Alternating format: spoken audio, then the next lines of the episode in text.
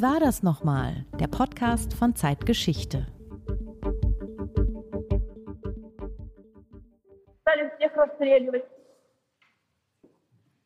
Я закрыла глаза, сжала кулаки, напрягла все мускулы и бросилась вниз до выстрела. Мне казалось, что я летела целую вечность. Но я упала на трупы, благополучно, не расстрелянная. Das war ein Tondokument aus dem Jahr 1946. Gesprochen hat Dina Pronicheva. Judith, wer war das und was hat sie gesagt?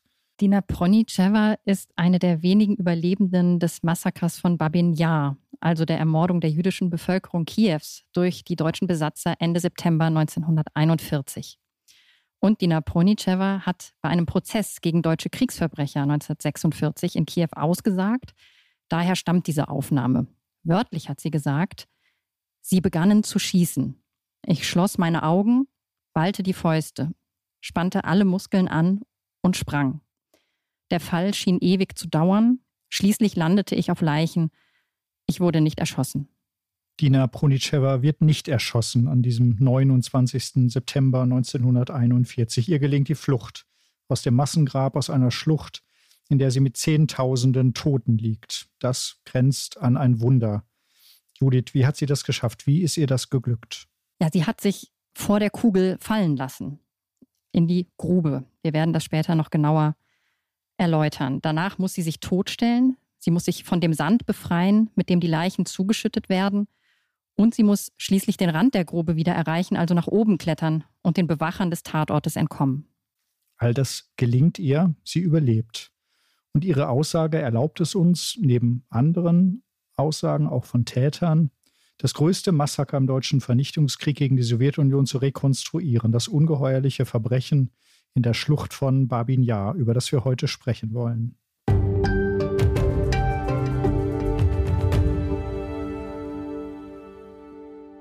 Das ist Wie war das nochmal? Der Podcast von Zeitgeschichte. Diesmal mit Judith Scholter, Redakteurin von Zeitgeschichte. Und Frank Werner, Chefredakteur von Zeitgeschichte. Babin Yar liegt in Kiew, in der Hauptstadt der Ukraine. Wir haben ein Heft über die Geschichte der deutsch-ukrainischen Beziehung gemacht, von den Anfängen im Mittelalter und in der frühen Neuzeit an. Wir erzählen von frühen Brücken, die es gab zwischen Ost und West, von der Hanse oder der Verbreitung des Magdeburger Stadtrechts im Gebiet der heutigen Ukraine aber auch von unheilvollen Kontinuitäten, etwa von der besonderen Beziehung zwischen Preußen und Russland schon im 18. und 19. Jahrhundert, die immer schon zu Lasten der übrigen Nationen Ostmitteleuropas ging, vor allem der Polen und der Ukraine. Und natürlich erzählen wir in diesem Heft auch von den Gewaltorgien des 20. Jahrhunderts, vom Holodomor, der von Stalin herbeigeführten Hungersnot, die vor allem die Ukrainer traf, und vom Holocaust in der Ukraine, der Ermordung der Juden durch die deutschen Eroberer von Juni 1941 an. Und dazu gehört die Erschießung von 33.771 Jüdinnen und Juden in der Schlucht von Babin. Angehörige eines deutschen Sonderkommandos haben hier an zwei Tagen, am 29. und 30. September 1941, fast die gesamte jüdische Bevölkerung Kiews ausgelöscht. Ja, und was wir in unserem Heft aber nur andeuten, ist die Geschichte einer der wenigen Überlebenden dieses Massakers, eben von Dina Pronicheva, deren Aussage wir im O-Ton gerade ja schon gehört haben. Es ist nicht eindeutig geklärt, wie viele Menschen oder eher wie wenige das Massaker von Babin Yar überlebt haben. Die Rede ist von 29 Überlebenden bei, wie gesagt, mehr als 33.000 Toten. Und eine dieser wenigen ist eben Dina Pronicheva. Wir wollen sie etwas genauer vorstellen, Judith. Wer ist diese Frau, diese Augenzeugin des Horrors? Ja, wenn ich mal von vorne anfange, dann wird sie am 7. Januar 1911 geboren, und zwar in Tschernihiv. Ihr Vater war Glaser und sprach Russisch. Ukrainisch lernt Dina dann auf der Mittelschule. Und als Nationalität war in ihrem Pass aber weder ukrainisch noch russisch festgehalten, sondern jüdisch. So wie bei ihren Eltern auch. Als Dina fünf Jahre alt ist, zieht die Familie nach Kiew und dort heiratet sie 1932 ihren russischen Ehemann. Das wird für die Geschichte ihres Überlebens noch wichtig werden. Noch einmal neun Jahre später überfällt dann Deutschland die Sowjetunion. Dina ist da 30 Jahre alt und hat zwei Kinder, Lydia und Wladimir, drei und ein Jahr alt. Später im Verlauf der Sendung werden wir ihr wieder begegnen. Jetzt möchte ich aber erstmal dir eine Frage stellen, Frank. Die Deutschen marschieren am 19. September 1941 in Kiew ein. Wie kamen sie denn eigentlich dahin? Also am 22. Juni 1941 überfällt die Wehrmacht die Sowjetunion. Und in Ostpolen und in der heutigen Ukraine stößt die Heeresgruppe Süd relativ schnell vor. Um Kiew kämpfen die Wehrmacht und die Rote Armee etwa seit Mitte August sehr erbittert. Die Wehrmacht bremst sogar ihren Vormarsch auf Moskau, um nach Süden zu schwenken und die ukrainische Hauptstadt einzunehmen, was in einer großen Kesselschlacht dann auch gelingt. Mehr als 660.000 sowjetische Soldaten gehen dabei in deutsche Gefangenschaft. Und am 19. September, Judith, du hast es eben gesagt, erobert die Wehrmacht schließlich Kiew. Die sechste Armee rückt ein, jene Armee, die im Jahr darauf in Stalingrad untergehen wird. Und sehr schnell lässt diese sechste Armee auch eine Vorhut des Sonderkommandos 4a in die Stadt. Das ist ein Mordkommando, das zur Einsatzgruppe C gehört. Ein Mordkommando. Kannst du noch einmal erklären, was diese Einsatzgruppen eigentlich sind? Was, was ist ihre Aufgabe so direkt hinter der Front und wer sind ihre Mitglieder? Ja, die Einsatzgruppen sind mobile Tötungskommandos, die quasi im Windschatten der Wehrmacht vorrücken. Mit dem Auftrag, das besetzte Gebiet zu befrieden, wie es offiziell heißt. Das bedeutet oft nichts anderes als Mord an Menschen, von denen man Widerstand erwartete, die man heute vielleicht Gefährder nennen würde, oder die aus ideologischen und rassistischen Motiven ermordet werden sollten, wie Kommunisten und Juden. In der Sowjetunion gab es 1941 vier größere Einsatzgruppen, jeweils etwa 500 bis 1000 Mann stark, und sie waren Heydrich und dem Reichssicherheitshauptamt unterstellt. Und sie rekrutierten sich aus Angehörigen der Sicherheitspolizei, also aus Angehörigen der Gestapo und der Kriminalpolizei und des SD, das ist der Sicherheitsdienst der SS, aber auch aus der Ordnungspolizei und aus Angehörigen der Waffen-SS. Und zwei dieser Einsatzgruppen, der Einsatzgruppen C und D, die zogen im Süden durch die Ukraine und sie hinterließen hier Schneisen des Todes. Die Befehlsgewalt im Rückraum lag bei der Wehrmacht. Die Einsatzgruppen waren also auf die Bereitschaft der Wehrmacht zur Zusammenarbeit angewiesen, aber auf die konnten sie sich 1941 auch verlassen. Das war 1939 während des Feldzugs gegen Polen noch etwas anders gewesen. Da gab es durchaus Reibungen zwischen dem SS-Apparat und der Wehrmacht. Und was passiert dann in Kiew, nachdem das Sonderkommando eingerückt ist? Die Deutschen sind gerade dabei, sich in der Stadt einzurichten, als am 20. September, also einen Tag nach, der, nach dem Einmarsch, die erste Bombe explodiert. In der Zitadelle von Kiew wird das Hauptquartier eines Armeestabes verwüstet. Und vier Tage darauf kommt es zu einer noch viel größeren Explosion. Nacheinander fliegen mehrere Gebäude der Wehrmachtkommandantur in die Luft. Ein riesiges Feuer bricht aus. Ganze Straßenzüge im Zentrum von Kiew stehen in Flammen. Der sowjetische Geheimdienst NKWD hat vor seinem Rückzug mehrere Sprengsätze zurückgelassen und ferngezündet. Und die Deutschen wissen um diese geheimen Sabotagetrupps des NKWD.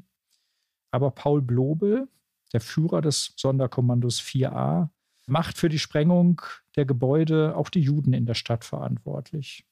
Auch deshalb, weil die Juden, anders als die tatsächlichen Täter, greifbar sind in der Stadt. Mindestens 50.000 von ihnen, so meldet Blobel offiziell am 28. September nach Berlin, sollen deshalb exekutiert werden.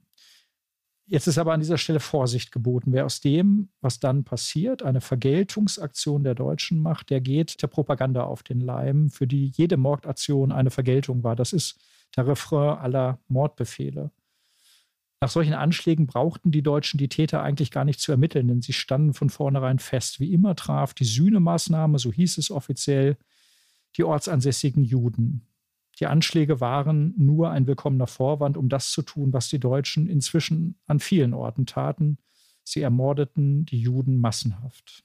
Und zwar im sogenannten Holocaust by Bullets, auf den du ja hier verweist. Was bedeutet dieser Begriff und wie hat dieses Morden in der Sowjetunion eigentlich begonnen?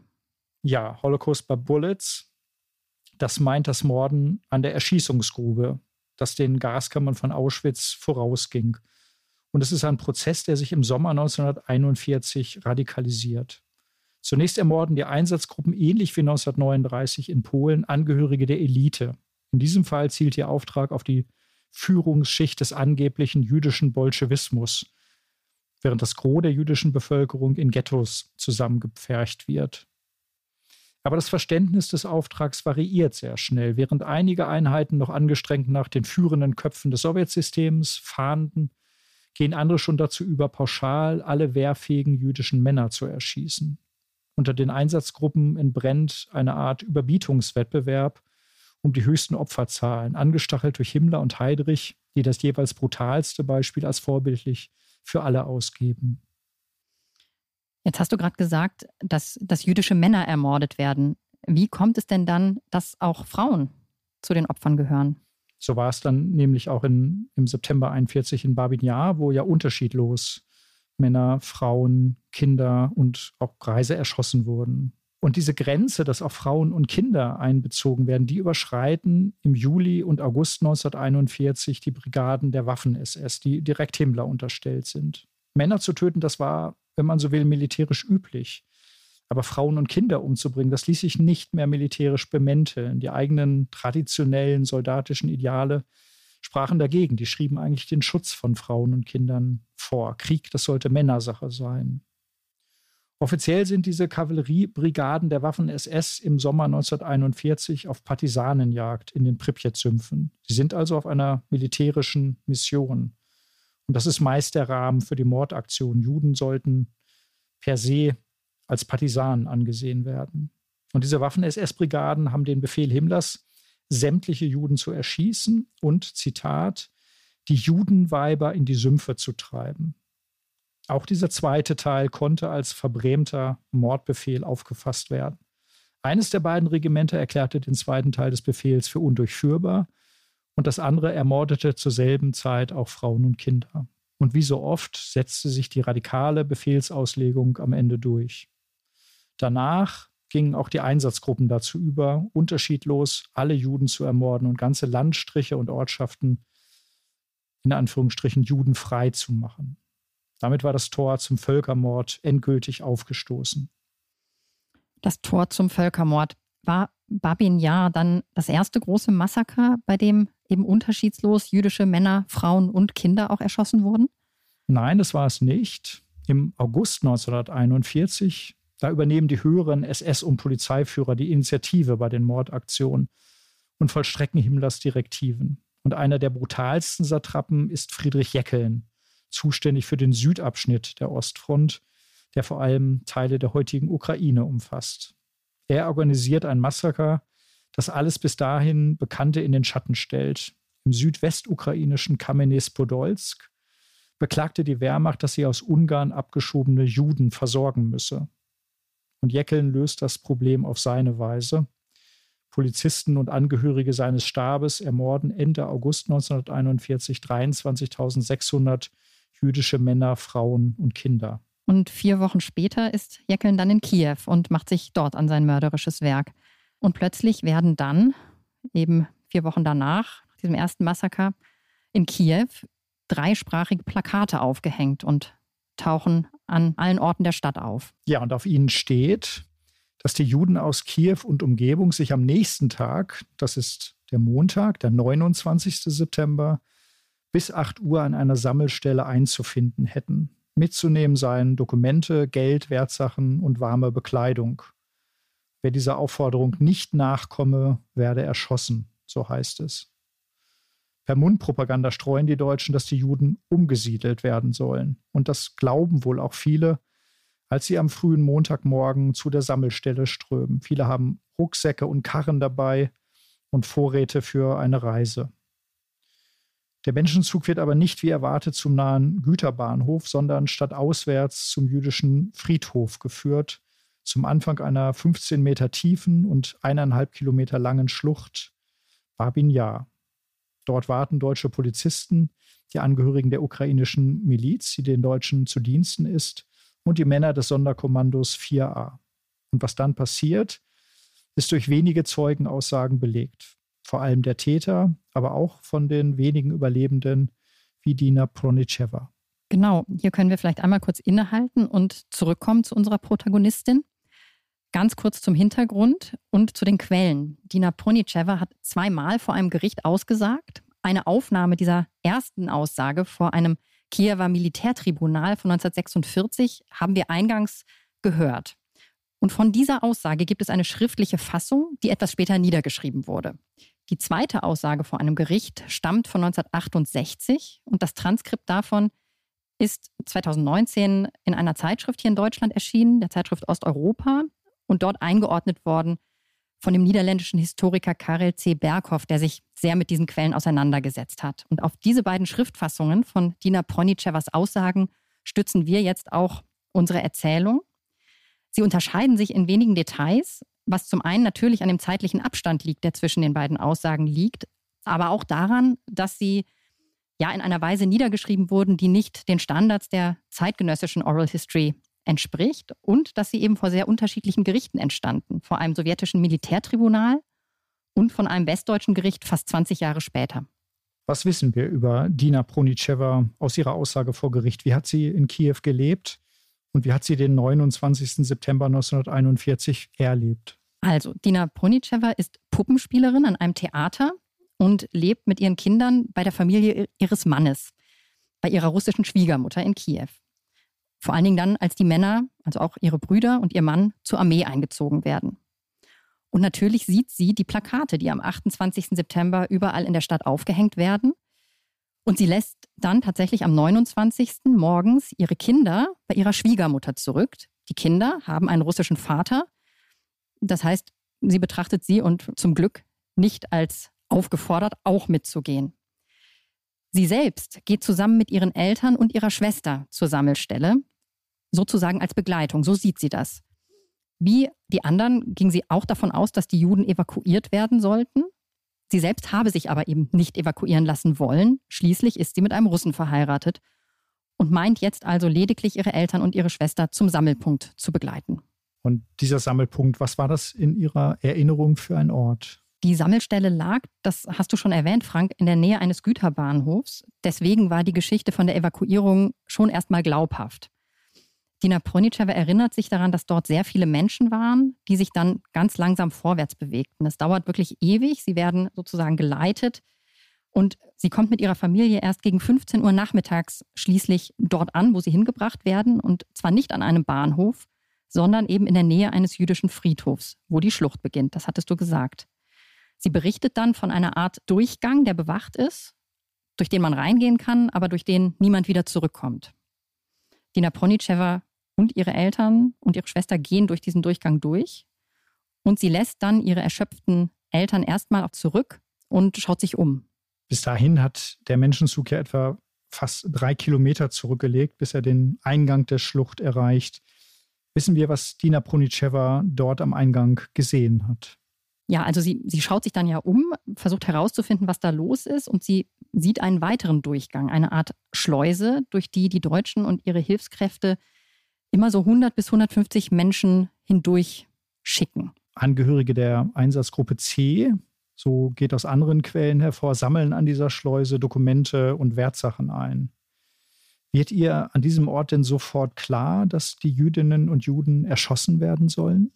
Ja, sie konnte sehen, dass die Menschen hinter der zweiten Schleuse ihre warme Kleidung abgeben mussten und Lebensmittel.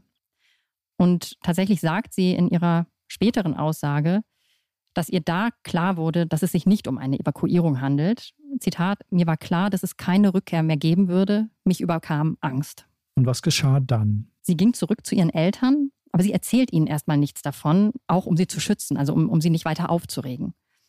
Und als sich dann die ganze Gruppe wieder in Bewegung setzt, verliert sie ihre Eltern tatsächlich aus den Augen. Als sie den zweiten Durchgang passiert hat, kommt sie zu einer Art Spalier, das Soldaten gebildet haben und durch den alle durch mussten. Und jede und jeder, der da durchgeht, wird geschlagen und ausgepeitscht, auch Dina Pronicheva. Sie selbst schützt ihren Kopf, so gut es geht, mit den Händen. Und es gelingt ihr tatsächlich auch weiter aufrecht da durchzugehen. Viele andere schaffen das nicht. Sie werden zu Boden geprügelt und getreten zu einer dünnen Masse. Das ist ein Zitat von Dina Pronicheva.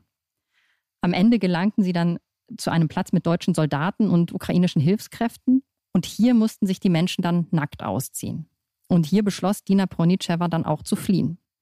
Sie habe die Stimme ihrer Mutter gehört, sagt sie. Töchterchen, flüchte, du siehst Juden nicht ähnlich, du siehst nicht so aus, flüchte und rette dich. Da habe sie verstanden, dass sie auch ihrer Familie nicht mehr helfen kann und dass sie selbst sterben würde, wenn sie bliebe.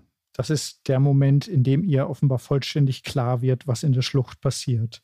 Hat sie die Erschießungen gesehen? Zu dem Zeitpunkt nicht, aber sie hat sie gehört und zwar von dort aus, von wo sie auch niemanden wieder zurückkommen sah. Dina Pronitschewa musste jetzt schnell sein und vor allen Dingen vollkommen beherrscht. Man durfte ihr also ihre Aufregung einfach nicht anmerken. Sie geht dann auf einen ukrainischen Polizisten zu und fragt nach dem Kommandanten. Der Polizist fragt zurück, wozu sie den Kommandanten sprechen will. Und da gelingt ihr eine, ja, rettende Lüge. Sie hat sich als eine andere ausgegeben. Ich habe meine Nationalität verleugnet, sagt sie. Sie sagt eben, dass sie nur ihre jüdische Familie hierher begleitet habe. Sie könne das auch mit Dokumenten belegen. Deswegen müsse sie ja so schnell zu dem Kommandanten. Und tatsächlich glaubt ihr der Polizist, dem sie zuvor dann noch ihr Arbeitsbuch und die Gewerkschaftskarte gezeigt hatte, denn da war die Nationalität nicht angegeben. Sie soll dann an eine Stelle gehen, wo noch mehr Russen waren, die auch nur als Begleitpersonen mitgekommen waren. Etwa 30 bis 40 Menschen hätten dort gesessen. Aber das ist noch nicht ihre Rettung. Was passiert dann? Nein, es ist nicht ihre Rettung, denn abends kommt ein Offizier vorgefahren in Begleitung eines Dolmetschers. Und als der Offizier erfährt, dass es sich bei der Gruppe um Begleitpersonen handelt, die man freilassen müsse, ist er sehr wütend geworden. Das käme gar nicht in Frage. Alle müssten erschossen werden, denn wenn jetzt jemand freikäme und erzählen würde, was passiert, dann würde nie mehr ein Jude einem Aufruf folgen. Also muss auch Dina Pronicewa in die Schlucht gehen, bekleidet übrigens, denn da es schon Abend war, so erklärt sie sich das, mussten sich die letzten zu Erschießenden nicht mehr ausziehen. Sie gelangt auf einen Vorsprung, gegenüber stehen Männer mit Maschinenpistolen. Und was dann passiert, haben wir ganz zu Beginn im Originalton ihrer ersten Aussage gehört. Dina Ponicewa springt in die Grube auf die Toten vor ihr, als nur noch eine Person vor ihr in der Reihe steht. Ich habe nicht abgewartet, bis mich ein Schuss traf. Und nach einer gefühlten Ewigkeit landet sie dann auf den Leichen in der Schlucht, umgeben von Blut. Wie die Erschießungen im Einzelnen abgelaufen sind, geht auch aus den späteren Schilderungen einiger Täter hervor. Überliefert ist zum Beispiel die Gerichtsaussage von Kurt Werner, einem Mitglied des Sonderkommandos 4a aus dem Jahr 1964. Aussagen in Ermittlungsverfahren oder vor Gericht muss man natürlich immer mit Vorsicht betrachten. Vor allem dann, wenn es um die eigene Rolle beim Töten geht. Niemand wollte sich natürlich selbst belasten. Kurt Werner erinnerte sich in seiner Aussage, Zitat, in welches Entsetzen die Juden kamen, die oben am Grubenrand zum ersten Mal auf die Leichen in der Grube hinunterblicken konnten. Viele Juden hätten, Zitat, vor Schreck laut aufgeschrien. Unten in der Schlucht angekommen, mussten die Todgeweihten sich demnach, dieser Aussage zufolge, mit dem Gesicht nach unten auf die Körper der bereits Erschossenen legen und wurden dann durch Genickschüsse getötet. Auch Werner selbst gehörte zu den Mordschützen. Er berichtete, dass er entweder schoss oder die Maschinenpistolen nachlud. Auch ein deutscher Lastwagenfahrer namens Höfer, ein Augenzeuge, schilderte, wie die Juden in der Schlucht regelrecht geschichtet wurden und die Täter auf den Körpern der Erschossenen von Opfer zu Opfer schritten und abdrückten. Umso größer erscheint das Wunder, dass das jemand überlebt hat. Ja, in der Tat. Es war eine grausam effiziente Mordmethode, die der höhere SS- und Polizeiführer Friedrich Jeckeln, wir erwähnten ihn schon, entwickelt hat. Unter den Tätern sprach man von Sardinenpackung. Und trotzdem trafen nicht alle Kugeln. In sehr seltenen Fällen bedeutete es Rettung, wenn die Kugeln nicht trafen. Viel häufiger aber wohl endlose Qualen. Wir wissen nur von denjenigen, die unverletzt blieben und die Grube verlassen konnten. Aber niemand erzählt, was diejenigen auszustehen hatten, die nicht sofort tot waren, aber auch nicht fliehen konnten. Anton Heidorn, ein anderer Angehöriger des Sonderkommandos, erinnerte sich nach dem Krieg, wie er drei Tage nach der Exekution noch einmal in der Schlucht war und gesehen hat, wie aus einem der Leichenhaufen eine Hand gewunken habe. Die Person sei dann erschossen worden. An diesem Tag hatte man die Wände der Schlucht zum Teil gesprengt und die Leichenhaufen mit Sand zugeschüttet. Judith, wie ist es denn Dina Pronitschewa gelungen, aus der Grube zu entkommen? Ja, also sie liegt zunächst ja auf den anderen Leichen und ihr ist klar, dass die Deutschen jeden, der sich noch regt, erschießen würden. Und da hat sie sich eben erneut gezwungen, alle Kräfte zu sammeln und stillzuhalten. Und sie hält auch still, als ein Deutscher praktisch über sie stolpert und dann auf ihrer Brust und auf ihrer Hand steht, wohl auch um zu prüfen, ob sie noch lebt. Irgendwann wird sie dann auch mit Sand zugeschüttet. Sie hört die Deutschen nur noch gedämpft und muss natürlich dann irgendwann auch ihren Mund freimachen, um nicht zu ersticken. Ja, und dann ist die Frage, die du eben auch angesprochen hast, wie kommt man jetzt aus dieser Schlucht, aus dieser Grube wieder heraus? Und egal in welche Richtung sie hätte fliehen können, sie musste auf jeden Fall eine Wand hoch und sie musste in jedem Fall über Leichen und zum Teil auch über Menschen, die sich noch bewegten. Ihr gelang es schließlich, wirklich nach oben zu kommen, immer noch mit Erde und Sand in den Augen, sodass sie kaum gucken konnte. Und sie traf einen Jungen, der ebenfalls herausgeklettert war. Und zusammen verstecken sie sich dann in einem Gebüsch. Dina Pronicheva hat Halluzinationen und wird kurz bewusstlos. Und dann muss man sich klar machen, dass der ganze Bereich natürlich jetzt auch immer noch abgeriegelt ist und schwer bewacht wird. Also es ist nach wie vor ein Warten. Und wie gelingt ihr dann die Flucht? Ja, durch ganz viel Warten eben und leider nur allein. Der Junge, mit dem sie ja sich zusammen versteckte, der versucht zuerst herauszukommen, doch dann hört sie zwei Schüsse und ihr ist klar, dass er es nicht geschafft hatte. Sie wartet wieder und gelangt schließlich, als die Wachen in eine andere Richtung gehen, zu einer Abfallgrube. Dort hart sie wieder aus, schützt sich mit einem Korb, unter dem sie sich verkriecht. Und irgendwann, ja, sie kann selbst nicht ganz genau sagen, wie viel Zeit eigentlich vergangen ist, Wahrscheinlich waren es drei Tage. So lange bleibt sie da. Schließlich traut sie sich, diese Grube zu verlassen, bewegt sich zum Teil krabbelnd weiter, überwindet einen Stacheldraht und sie kommt bis zu einem der umliegenden Häuser. Dort versteckt sie sich in einem kleinen Schuppen. Aber jetzt kommt das nächste Problem. Der Hund bellt unaufhörlich und die Besitzerin des Hauses und des Schuppens, Pronicheva nennt sie eine Nazi-Verbündete, die verrät sie, beziehungsweise sie lässt ihren Sohn einen deutschen Offizier holen. Und der nimmt Dina Proynicheva dann mit. Und an dieser Stelle unterscheiden sich zum Beispiel ihre beiden Gerichtsaussagen von 1946 und von 1968 etwas. In der früheren berichtet sie, dass sie mit einem Lastwagen wieder zu der Stelle gebracht wird, an der sich die Juden vier Tage zuvor hatten ausziehen müssen und wo jetzt nochmals 30 bis 40 Menschen warten. Das berichtet sie 20 Jahre später auch, aber diesmal erinnert sie sich auch noch daran, dass ein deutscher Soldat ihr zuvor noch gesagt habe, sie möge fliehen. Ob das jetzt stimmt oder dem Umstand geschuldet ist, dass sie sich in Deutschland zum Verhör befindet, lässt sich nicht mehr klären. Ja, sie sagt ja 1968 vor einem deutschen Gericht aus und darüber sprechen wir gleich auch noch etwas genauer. Aber jetzt in diesem Moment, wenige Tage nach dem Massaker, da ist ja im Grunde wieder alles auf Anfang. Sie ist wieder in den Händen der Deutschen. Wie kann sie denn den Deutschen ein zweites Mal entkommen? Sie sieht, und das beschreibt sie auch in beiden Aussagen so, einen Lastwagen mit sowjetischen Kriegsgefangenen, die Schaufeln dabei haben. Die Kriegsgefangenen steigen aus den Lastwagen aus und Dina Pronicheva und die anderen Juden, mit denen sie sich dort befindet, die steigen ein und werden weggebracht. Und bei dieser Fahrt gelingt ihr die Flucht. Mit einer anderen Frau zusammen springt sie von dem Wagen und jetzt endlich kommen Passanten zu ihr, die ihr helfen, die ihr Kleidung bringen und Wasser. Und mit viel Glück und Willen gelingt es ihr und ihrer Begleiterin dann, sich zu Verwandten durchzuschlagen. Ja, das ist eine wahre und trotzdem unglaubliche Geschichte. Kommen wir noch einmal auf das Massaker zurück und auf die Täter. Wie beschreiben die Täter selbst ihre Verbrechen? Es gibt eine Tonaufnahme eines Mordschützen, der vom Töten berichtet. Und vermutlich bezieht er sich dabei auf das Massaker von Kamenis-Podolsk, über das wir vorhin gesprochen haben.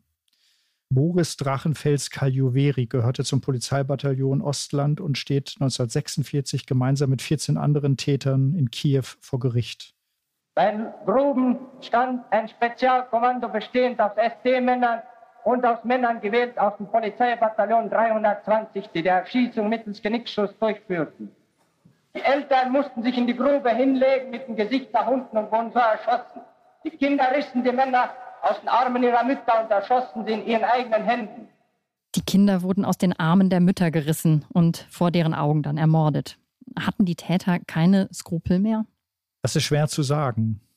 Wenn es Skrupel gab, dann kamen die meist erst hinterher zur Sprache, wenn die Männer ihre Taten verarbeiteten oder darüber vielleicht an ihre Angehörigen schrieben. Ganz reibungslos konnte das Mordprogramm jedenfalls nicht umgesetzt werden, das wissen wir vor allem die Ausweitung des Mordens auf Frauen und Kinder, darüber haben wir gesprochen, die bereitete einigen Tätern mindestens Unbehagen und sie löste nicht selten auch Widerspruch aus.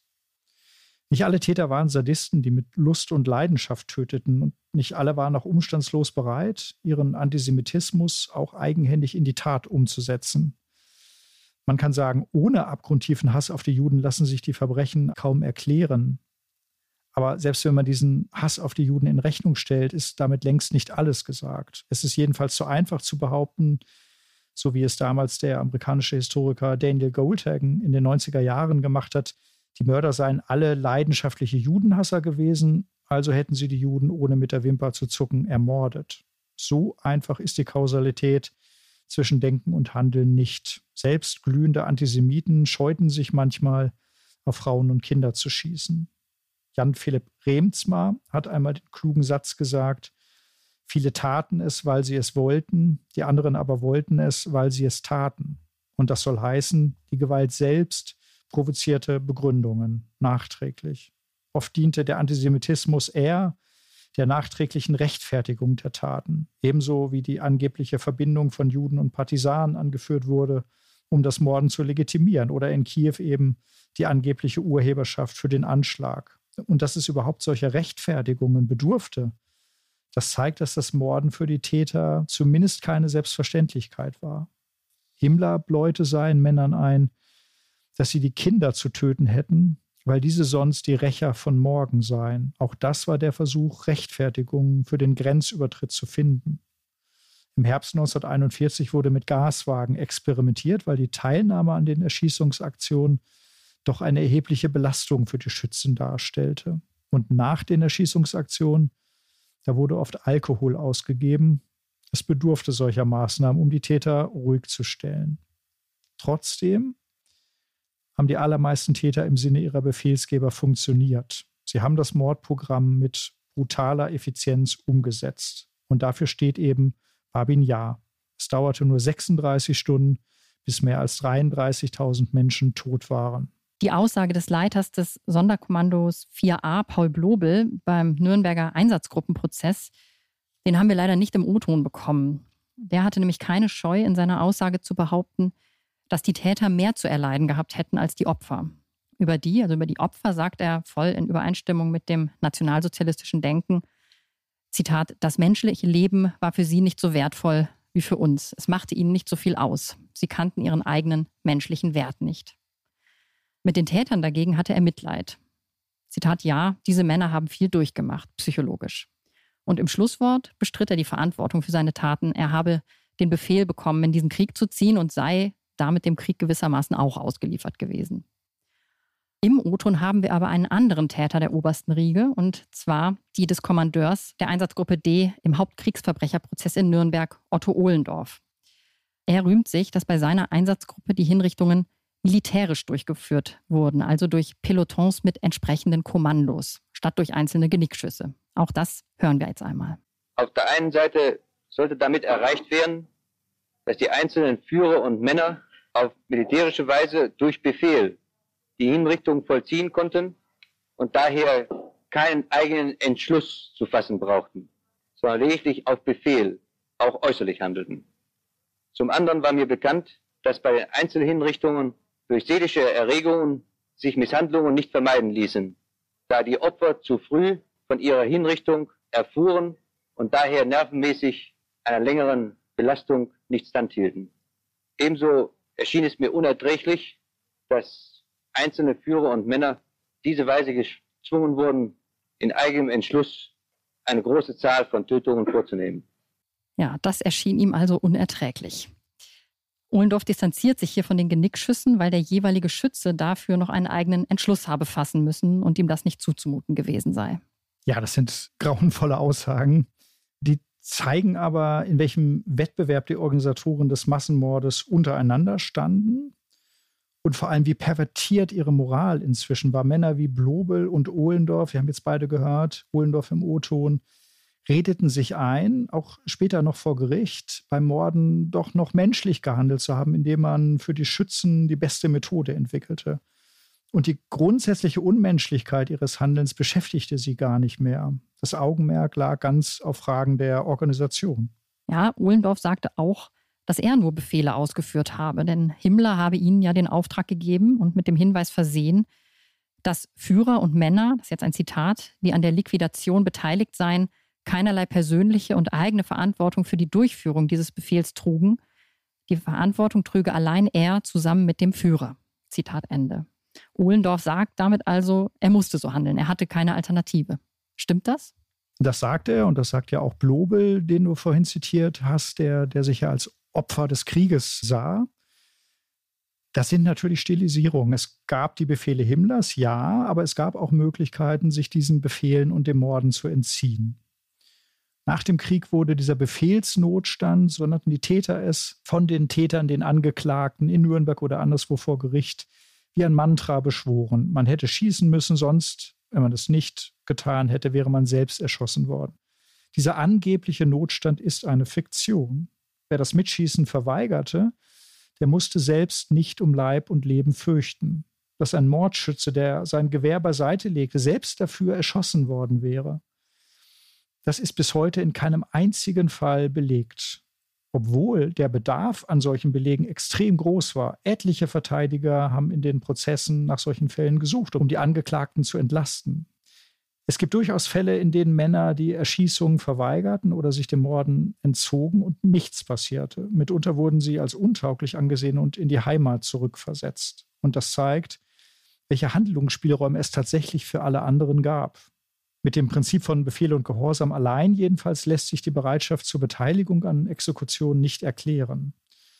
Und nicht selten wurde die Beteiligung an Mordaktionen sogar offiziell freigestellt. Der amerikanische Historiker Christopher Browning hat eine solche Szene am Beispiel des Reservepolizeibataillons 101 beschrieben. Als Major Trapp, das war der Kommandeur des Bataillons, vor versammelter Mannschaft den Befehl zur Ermordung von Juden verkündete, da bemühte er allerlei Rechtfertigung. Der Befehl käme von ganz oben. Die Männer sollten an die alliierten Bombenangriffe auf die Heimat denken, die Juden seien Partisanen und so weiter. Und dann machte er ein überraschendes Angebot. Wer von den Älteren sich dieser Aufgabe nicht gewachsen fühle, der dürfe beiseite treten. Und dieses Angebot nahmen nach und nach zehn bis zwölf Männer an. Ein Dutzend von etwa 500 Polizisten. Und wie ist es zu erklären, dass das so wenige waren, obwohl sie es ohne große Gefahr für sich selbst hätten tun können?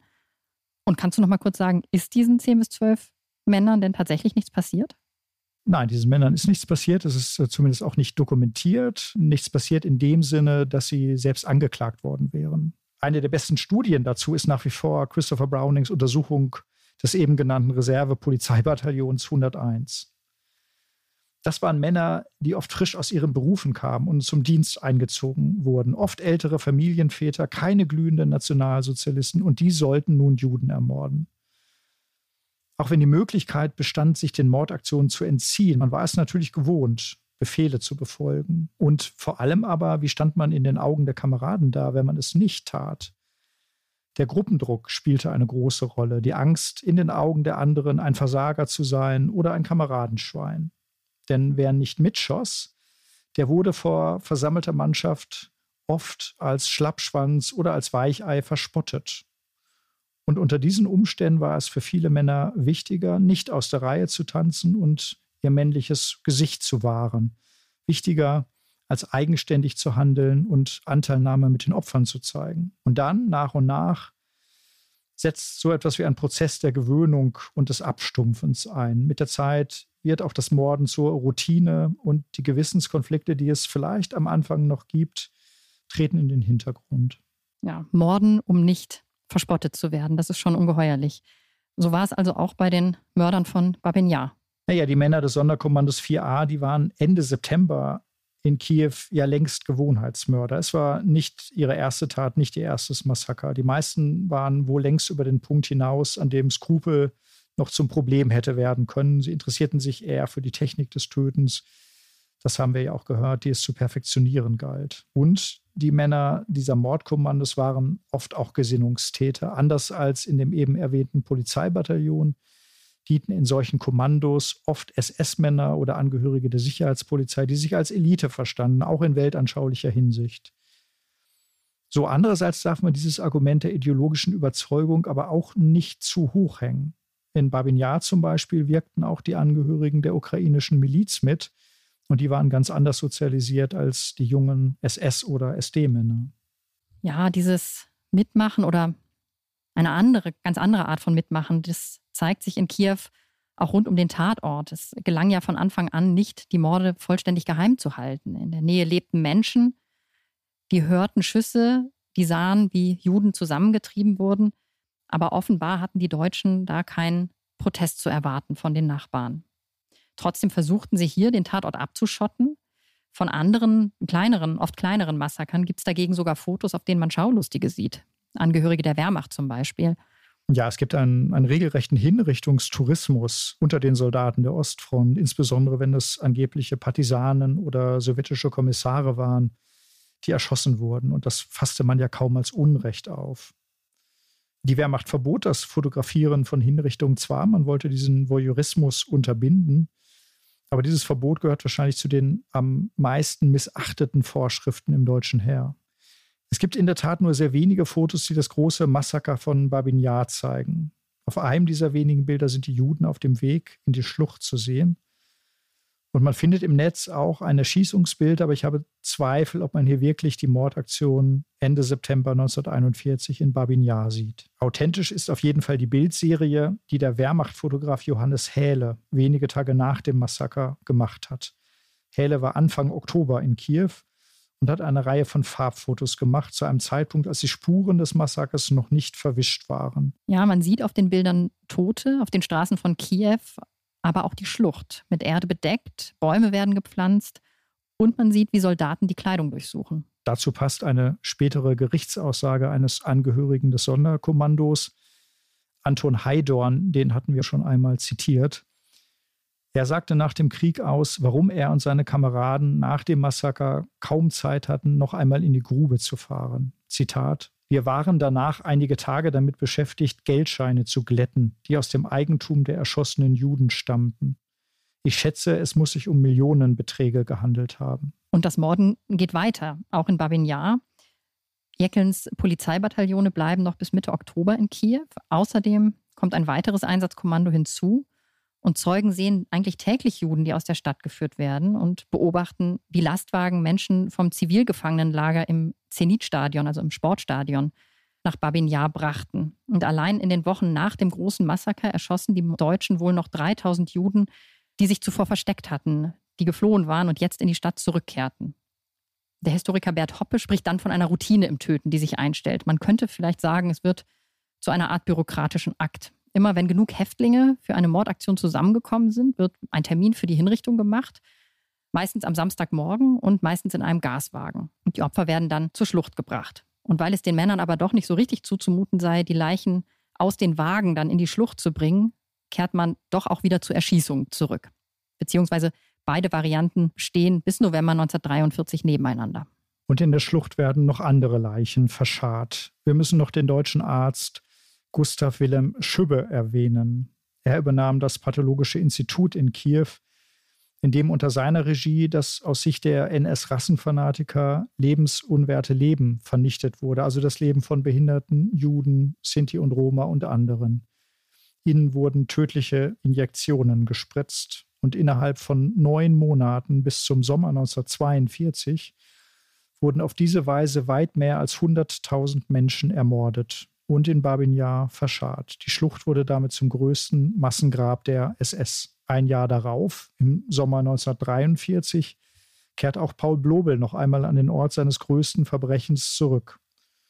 Er führt inzwischen das Sonderkommando 1005 und hat den Auftrag, die Spuren der Massenmorde, seiner eigenen Morde, zu verwischen. Sowjetische Zwangsarbeiter müssen die vielen, vielen Leichen exhumieren und verbrennen. Einige Wochen darauf, im November 1943, fällt Kiew dann zurück an die Rote Armee. Kommen wir aber noch einmal zurück zu Dina Pronicheva. Judith, wie ging es weiter mit ihr? Kehrte sie nach der Befreiung nach Kiew zurück? Ja, das tat sie.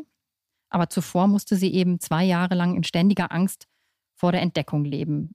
Sie arbeitete unerkannt in einer Küche einer Fabrik, die von Deutschen übernommen wird, vielleicht sogar die beste Tarnung. Sie hilft zwei russischen Ärzten, sich als Ukrainer auszugeben. Später halfen die ihr dann wiederum, als die Gestapo kam.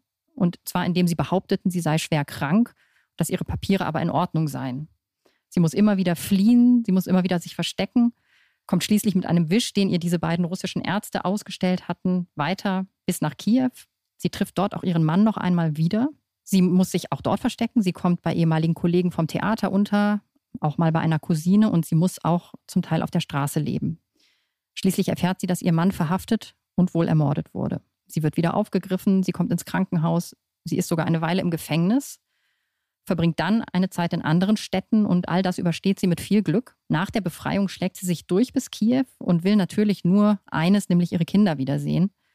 Tatsächlich war ihre Tochter wohl in den Westen gebracht worden, also in die Westukraine, kehrt dann aber wieder nach Kiew zurück und ihren Sohn findet sie in einem Waisenhaus. Das ist für mich tatsächlich ein sehr ergreifendes Ende dieser Geschichte. Ja, das ist es wirklich. Werbung. Liebe Hörerinnen und Hörer, Sie möchten die aktuelle Ausgabe unseres Magazins Zeitgeschichte einmal unverbindlich testen? Dann lassen Sie sich Ihr persönliches Kennenlernexemplar gratis nach Hause liefern.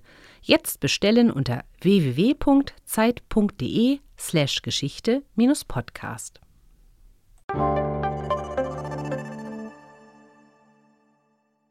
Aber das Ende der Geschichte ist es ja eigentlich nicht. Es folgt die Aufarbeitung, die juristische Auseinandersetzung mit diesem Verbrechen. Und in Deutschland dauert es ja einige Jahre, ehe die Justiz sich für die NS-Verbrechen interessiert.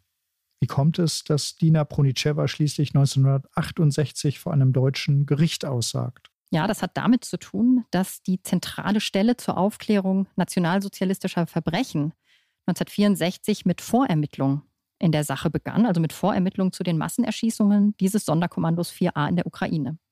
Und vermutlich, weil einer der Leiter der Erschießungen, Kuno Kalsen, in Neu-Isenburg in Hessen lebte, übernahm dann der Frankfurter Generalstaatsanwalt Fritz Bauer 1965 die Ermittlungen. Dina Ponicewa war zu dem Zeitpunkt in Deutschland vollkommen unbekannt, aber die Staatsanwälte arbeiten sich gut ein und erfahren von einer Veröffentlichung in einer Moskauer Zeitschrift. Darin hatte der Schriftsteller Anatoli Kuznetsov unter anderem basierend auf der Aussage von Dina Ponicewa 1946 in Kiew einen Text über Babin Yar veröffentlicht. Und nachdem sie das gelesen hatten, wandte sich ein Untersuchungsrichter an die Behörden in Kiew, um die Zeugin ausfindig zu machen. Dina Ponicewa wird dann auch in Kiew noch einmal vernommen. Der KGB ist sich wohl noch nicht ganz sicher, ob er die Deutschen wirklich unterstützen soll bei den Ermittlungen. Ja, und wie kommt sie dann nach Westdeutschland? Das war ja im Kalten Krieg nicht ganz so einfach. Stimmt. Und als der Prozess im Oktober 1967 eröffnet wird, ist auch noch gar nicht sicher, ob sie überhaupt würde einreisen können. Eigentlich sollte sie schon am 22. April 1968 aussagen, aber am 19. April wusste der Vorsitzende Richter noch nicht einmal, ob Dina Pronicewa die Einladung als Zeugin auszusagen bekommen hatte. Und am vorgesehenen Tag, also am 22. April, war sie dann auch noch nicht da. Sie war noch nicht in Darmstadt. Und wann erscheint sie dort? Etwas später, aber am selben Tag noch bekommt die deutsche Botschaft in Moskau den Reisepass für sie und die Nachricht, dass Dina Pronicewa die Erlaubnis hat, sich vom 21. April bis zum 30. April außerhalb der Sowjetunion aufzuhalten. Die Botschaft kauft ihr dann ein Flugticket für 1163 D-Mark. Sie fliegt nach Frankfurt und am 23. April landet sie. Erst fünf Tage später ist sie dann dran mit ihrer Aussage und einer ihrer Freunde hat sich erinnert, dass sie eher widerwillig nach Deutschland gereist sei. Ja, dass sie sogar Angst vor einem nationalsozialistischen Anschlag gehabt hätte. Ja, wer könnte ihr das verdenken? In der Tat. Was heute aber ziemlich unvorstellbar ist, das stellt auch Karel C. Berghoff, der niederländische Historiker, den ich schon erwähnt habe, heraus. Das ist ein ziemlich besonderer Moment. Da ist eine der ganz wenigen Überlebenden dieses Massakers von Babin Yar in Deutschland, in Darmstadt, fünf Tage lang. Sie hat im Grunde nichts zu tun und niemand, kein einziger Journalist, nutzt die Gelegenheit, mit ihr zu sprechen. Und auch das Gericht nutzt diese, ja, diese einmalige Chance nicht wirklich aus. Dina Ponicewa macht ihre Aussage und dann gibt das Gericht aber dem Einspruch dreier Anwälte statt, dass eine weitere Schilderung mit dem Prozessstoff nichts zu tun habe. Und drei weitere Verteidiger verlassen sogar während ihrer Aussage den Raum. Auch das ist eine ziemliche Ungeheuerlichkeit. Über ihre Aussage berichtet dann immerhin das Darmstädter Echo, aber keine überregionale Zeitung macht sich die Mühe. Das ist wirklich ein Armutszeugnis. Und wie lauten die Urteile für die Täter? Zehn Männer waren angeklagt, keiner wurde des Mordes schuldig gesprochen, sondern nur der Beihilfe zum Mord. Drei der Angeklagten erhielten keine Strafe, die anderen Zuchthausstrafen und die höchste gab es für Kuno Kalsen und die lautete auf 15 Jahre. Ja, das zeigt, wie schwer sich die Justiz in Deutschland eigentlich immer noch 1968 damit tut, die Vollstrecker der Mordbefehle abzuurteilen. Es herrscht immer noch das Bild vor, dass die Täter die Befehle unter allen Umständen ausführen mussten und dass es keine Handlungsspielräume gab und dass deshalb ja auch nur Beihilfe zum Mord in Frage kommt. Aber die Justiz war ja auch nur ein Spiegel der Gesellschaft. Wenn sich kein Journalist für Dina Pronitschewa interessiert, dann zeigt das natürlich auch, wie sehr die Vergangenheit immer noch verdrängt wurde. Das änderte sich in Deutschland ja im Grunde erst 1979, zehn Jahre später, nach der Ausstrahlung der amerikanischen Holocaust-Serie im deutschen Fernsehen. Die gilt als Wegmarke für den Bewusstseinswandel hin zu einem kritischen Umgang mit der NS-Vergangenheit. Und dass auch die Wehrmacht zum Beispiel am Massaker von Babin Yar beteiligt war, das erfuhr die breite Öffentlichkeit noch viel später, erst in den 90er Jahren, durch die Wehrmachtausstellung. Ja, und auch die Sowjetunion tut sich schwer oder tat sich schwer mit dem Erinnern. 1946, das haben wir gehört, da wurde Dina Pronitschewa noch ausdrücklich befragt, wurde als Jüdin befragt. Es wurde festgehalten, dass es sich um einen massenhaften Mord an Jüdinnen und Juden gehandelt hatte. Und auch Wassili Grossmann nannte die Opfer, zu denen ja seine Mutter gehörte, und berichtete davon, dass sie Juden waren. Also der berühmte Schriftsteller, der das schon früh aufgeschrieben hat. Aber später wurde diese Erinnerung verdeckt. Offiziell hießen die Opfer nun friedliche sowjetische Bürger. Sie wurden sozusagen eingemeindet in die sowjetische Erzählung des Krieges. Und einer, der daraus dann ausbrach, das war der Dichter Jewgeni Jewtuschenko, der zum 20. Jahrestag ein Gedicht über das Massaker von Babin Yar schrieb. Über Babi Yar, da steht keinerlei Denkmal, ein schroffer Hang, der eine unbehauene Grabstein. Dieses Gedicht vertont Dimitri Schostakowitsch dann 1961-62 in seiner 13. Symphonie Babin Yar. Ja, und die sowjetische Erzählung hat dazu beigetragen, dass auch bei uns lange vergessen oder verdrängt worden ist, das Verbrechen wie die Massaker von Kamenets-Podolsk und Babin Yar auf dem Gebiet der heutigen Ukraine verübt wurden, die damals ja Teil der Sowjetunion war. Lange war vom Russlandfeldzug die Rede, wenn man den Vernichtungskrieg gegen die Sowjetunion meinte. Die Sowjetunion und Russland wurden gleichgesetzt, auch mit Blick auf die Opfer. Und gegen diese Erzählung, gegen diese Gleichsetzung wendet sich auch unser aktuelles Heft. Die Ukraine war neben Belarus und dem Baltikum einer der Hauptschauplätze des deutschen Vernichtungskrieges. Die Ukraine hat etwa acht Millionen Kriegsopfer zu beklagen, ein Viertel der Bevölkerung und darunter mehr als fünf Millionen Zivilisten. Von den 2,7 Millionen ukrainischen Juden starben 1,6 Millionen. Etwa jedes vierte Opfer des Holocaust stammte aus der Ukraine. 2021 hat sich das Massaker von Babin zum 80. Mal gejährt. Einer der letzten bekannten und noch lebenden Zeugen des Massakers, Mikhail Sitko, er musste als Sechsjähriger miterleben, wie seine Geschwister und seine Mutter ermordet wurden, war zum 80. Jahrestag in Israel und er wurde dort vom Parlament von der Knesset geehrt. Und Bundespräsident Frank-Walter Steinmeier, der reiste im Oktober zu diesem Jahrestag in die Ukraine. Ja, er hielt dort eine bemerkenswerte Rede. Steinmeier sagte, wer in meinem Land in Deutschland weiß heute von diesem Holocaust durch Kugeln? Wer kennt sie, diese mit blutgetränkten Namen? Die Ukraine ist auf unserer Landkarte der Erinnerung nur viel zu blass, viel zu schemenhaft verzeichnet. Deshalb ist es mir wichtig, heute hier zu sein ja, das waren, finde ich, auch in der Tat bemerkenswerte Worte, die Steinmeier an die Deutschen, aber wohl auch an sich selbst richtete.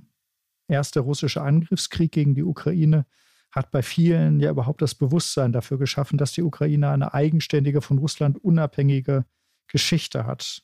Wir erinnern uns, nur ein halbes Jahr nach dieser Rede zum 80. Jahrestag des Massakers, nämlich im April 2022, da war Steinmeier wegen seiner Nähe zu Russland in Kiew unerwünscht, bis es im Herbst dann doch noch mit dem Besuch geklappt hat. Und das war symptomatisch für die anfänglichen Schwierigkeiten in den deutsch-ukrainischen Beziehungen. Genau die beleuchten wir in unserem aktuellen Heft. Es heißt Die Ukraine, Russland und wir. Und darin finden Sie unter anderem auch ein Interview mit der Historikerin Franziska Davies und dem Germanisten Joko Prochasko über die Gründe für diese Unsichtbarkeit der Ukraine in Deutschland. Wir sind am Ende. Das war, wie war das nochmal? Wir machen jetzt eine kurze Sommerpause und melden uns im August zurück. Und dann wird es um das deutsche Wirtschaftswunder und seine Mythen gehen, um die Bundesrepublik in den 1950er und 60er Jahren. Und wenn Sie mögen, können Sie die Zeit nutzen, um an unserer Leserschaftsbefragung teilzunehmen. Wie gefällt Ihnen Zeitgeschichte und wie gefällt Ihnen unser Podcast und was können wir verbessern? Die Umfrage finden Sie unter dem Link www.zeit.de backslash Geschichte-Umfrage. Ich wiederhole noch einmal www.zeit.de backslash Geschichte-Umfrage. Und die Redaktion erreichen Sie wie immer direkt per Mail unter zeitgeschichte.zeit.de. Ich wünsche Ihnen einen schönen Sommer bis zur nächsten Folge im August. Tschüss.